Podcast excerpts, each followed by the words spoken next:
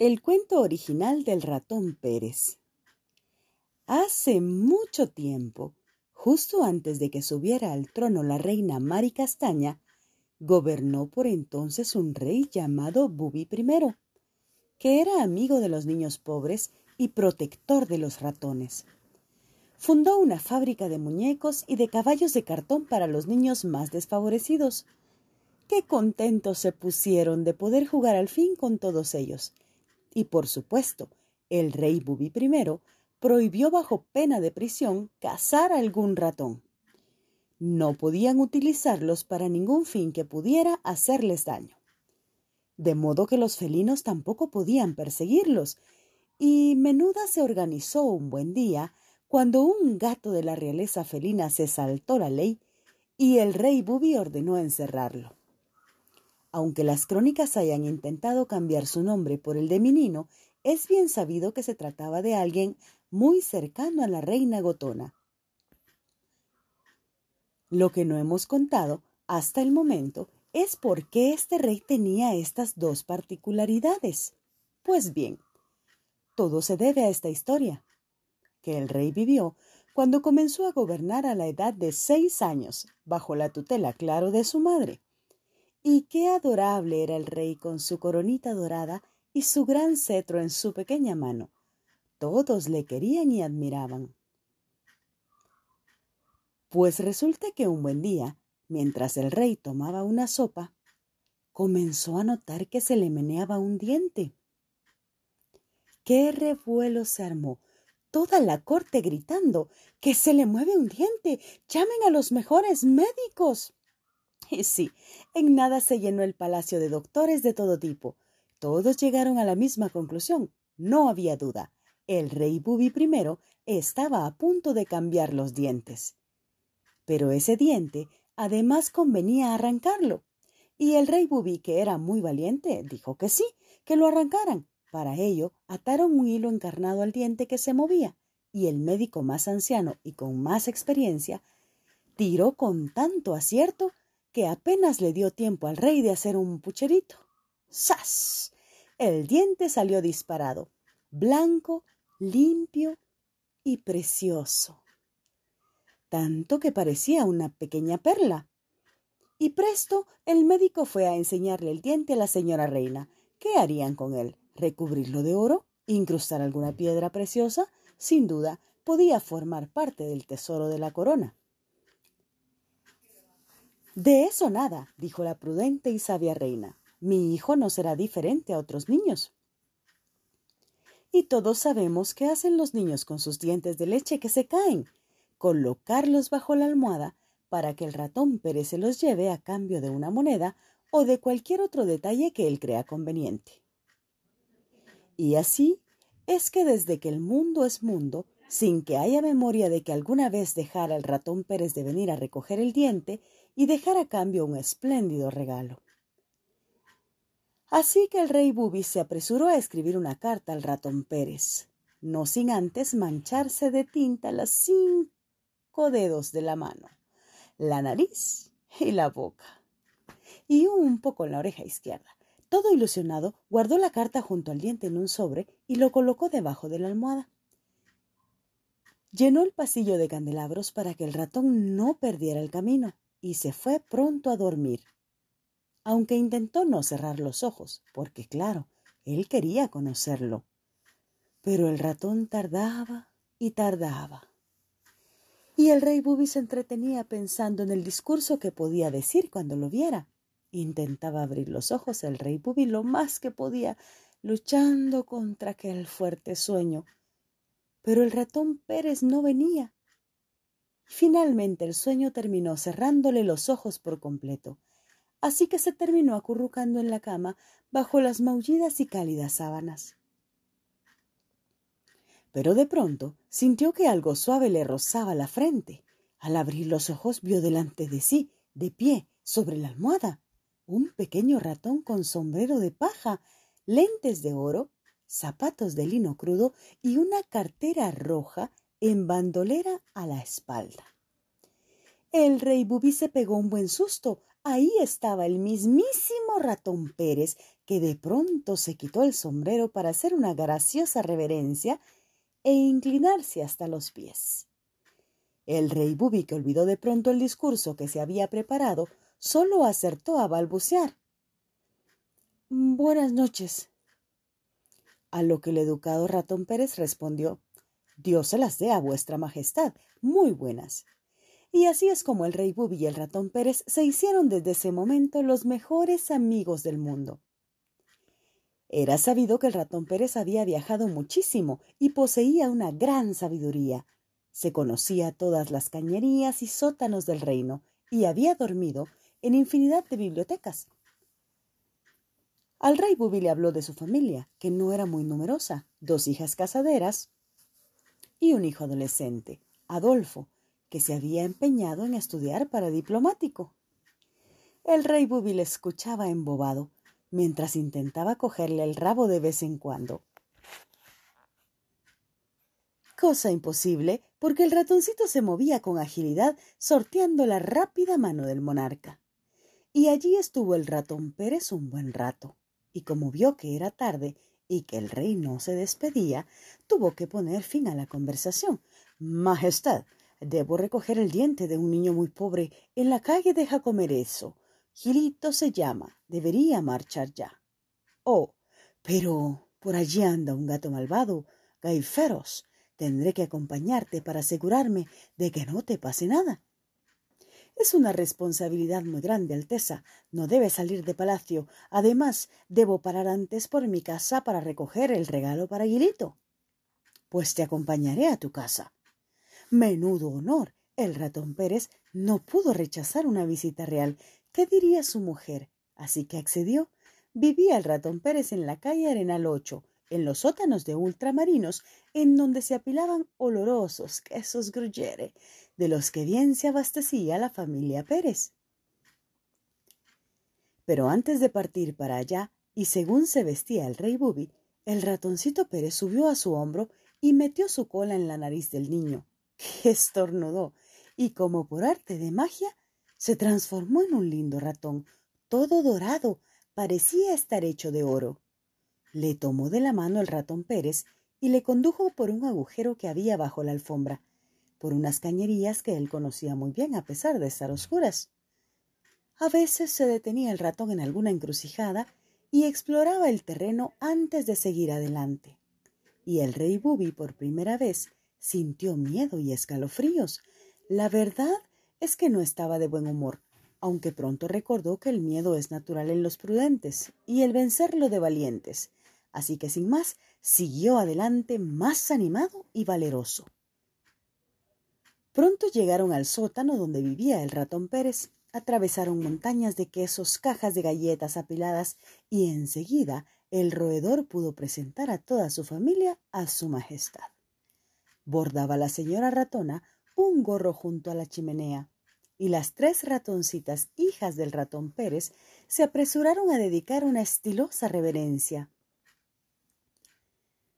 Pronto se sentaron todos a tomar un té, y Adelaida cantó al arpa el aría de desmuda. Con gusto que encantó al rey Bubi. Después llegó el alocado hijo del ratoncito. Sin duda fue una velada encantadora pero el ratón Pérez recordó que debían partir para Jocometreso, pero antes llamó a un grupo de fornidos ratones para que le escoltaran hasta la casa del niño pobre. Llegaron a un boquete en una fachada y el pelotón de guerreros desapareció. Sin duda había llegado el momento más peligroso. El ratón Pérez se asomó por el agujero para observar la situación. Entonces tomó al rey Bubi por la mano y de un tirón le llevó corriendo por el agujero, atravesaron toda la cocina hasta otro agujero que había en la pared, justo enfrente, tras el fogón. Sin embargo, el rey Bubi tuvo tiempo de observar al temible gato Gaiferos, hecho un ovillo, que dormía ahí mismo en esa cocina junto a él. Una vieja muy fea también dormía, con una calceta a medio hacer caída sobre las faldas. Era un panorama aterrador. Pasó el peligro y al atravesar el agujero del fogón ya solo tuvieron que subir hasta la vanguardilla que era donde Guilito vivía. Era una habitación repleta de penurias, con una sola silla, el techo tan bajo que ni un hombre podía ponerse de pie. Colgado del techo, un cesto de pan vacío, y en medio del cuarto, una cama de paja y trapos de donde dormían abrazados Gilito y su madre. El pobre rey Bubi no pudo soportar aquello y rompió a llorar desconsoladamente. ¿Cómo era posible que en su reino vivieran niños tan pobres? Ya no quería él sábanas de seda mientras hubiera niños sin ropa que ponerse. Intentó el ratón Pérez consolar al rey, mostrándole la brillante moneda que iba a dejar bajo la almohada de Gilito a cambio de su diente. Y justo cuando hizo el cambio, la madre de Gilito se despertó porque empezaba a clarear el día. Desesperezó con mucha ternura a su hijo, y ambos se pusieron a rezar frente a una imagen del niño Jesús de Praga que tenían colgado en la pared. El pequeño Guilito comenzó a decir, Padre nuestro que estás en los cielos. Y Bubi se quedó de piedra totalmente absorto. El ratón Pérez le indicó que tenían que emprender ya el camino de vuelta a casa. En nada llegaron a la alcoba del rey y al volver a meter la cola del ratón Pérez en la nariz del monarca, estornudó y de pronto apareció en su cama, entre los brazos de su madre, la reina, que intentaba despertarle. Por un momento pensó que todo había sido un sueño, pero entonces levantó la almohada y vio que sobre con su diente ya no estaba. En su lugar había un estuche con el símbolo bordado del toisón de oro. Lo dejó caer sobre la colcha sin apenas mirarlo y preguntó a su madre Mamá, ¿por qué los niños pobres rezan lo mismo que yo? La reina le respondió porque Dios es Padre de todos, ricos y pobres. Entonces, mamá, somos hermanos, y entonces, porque yo soy rey, porque yo soy rey y tengo todo, y ellos son pobres y no tienen nada. La reina, abrazando a su hijo, le respondió, porque tú eres el hermano mayor, y Dios te ha elegido para que cuides y protejas a tus hermanos pequeños. Desde entonces el rey Bubi siempre se acordó en sus oraciones de todos los guilitos que eran sus hermanos, y ya cuando murió y subió al cielo, un buen número de guilitos le abrieron muy contentos la puerta del reino de los cielos, pues estaban deseando recibir al que fue su hermano mayor en la tierra.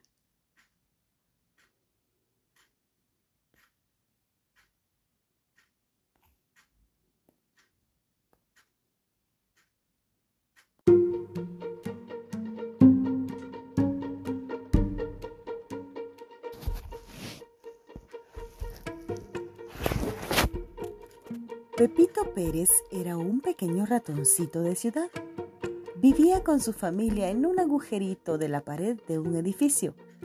El agujero no era muy grande, pero era muy cómodo. Y allí no les faltaba la comida. Vivían junto a una panadería. Por las noches, él y su padre iban a coger harina y todo lo que encontraban para comer. Un día Pepito escuchó un gran alboroto en el piso de arriba y como ratón curioso que era, trepó y trepó por las cañerías hasta llegar a la primera planta. Allí vio un montón de aparatos, sillones, flores, cuadros. Parecía que alguien se iba a instalar allí. Al día siguiente, Pepito volvió a subir a ver qué era todo aquello. Y descubrió algo que le gustó muchísimo. En el piso de arriba habían puesto una clínica dental. A partir de entonces, todos los días, él subía a mirar todo lo que hacía el doctor José María. Miraba y aprendía, volvía a mirar y apuntaba todo lo que podía en una pequeña libreta de cartón. Después, practicaba con su familia lo que sabía. A su madre le limpió muy bien los dientes. A su hermanita le curó un dolor de muelas con un poquito de medicina. Y así fue como el ratoncito Pérez se fue haciendo muy famoso. Venían ratones de todas partes para que los curara, ratones de campo con una bolsita llena de comida para él, ratones de la ciudad con sombrero y bastón, ratones pequeños, ratones grandes, gordos, flacos, todos querían que el ratoncito Pérez les arreglara la boca. Pero entonces empezaron a venir ratones ancianos con un problema más grande. No tenían dientes y querían comer turrón, nueces, almendras y todo lo que no podían comer desde que eran jóvenes. El ratoncito Pérez pensó y pensó cómo podía ayudar a estos ratones que confiaban en él. Y como casi siempre que tenía una duda, subió a la clínica dental a mirar. Allí vio cómo el doctor José María le ponía unos dientes estupendos a un anciano. Esos dientes no eran de personas, los hacían en una gran fábrica para los dentistas, pero esos dientes eran enormes y no le servían a él para nada. Entonces, cuando ya se iba a ir a su casa sin encontrar la solución, apareció en la clínica un niño con su mamá. El niño quería que el doctor le quitara un diente de leche para que le saliera rápido el diente fuerte y grande. El doctor se lo quitó y se lo dio de recuerdo. El ratoncito Pérez encontró la solución. Iré a la casa de ese niño y le compraré el diente, pensó. Lo siguió por toda la ciudad y cuando por fin llegó a la casa se encontró con un enorme gato y no pudo entrar. El ratoncito Pérez se esperó a que todos se durmieran y entonces entró a la habitación del niño. El niño se había dormido mirando y mirando su diente y lo había puesto debajo de su almohada. Al pobre ratoncito Pérez le costó mucho encontrar el diente, pero al fin dio con él y le dejó al niño un bonito regalo. A la mañana siguiente, el niño despertó y vio el regalo y se puso muy contento. Se lo contó a todos sus amigos del colegio. A partir de este día, todos los niños dejan sus dientes de leche debajo de la almohada y el ratoncito Pérez los recoge y les deja a cambio un bonito regalo. Colorín colorado, este cuento se ha acabado.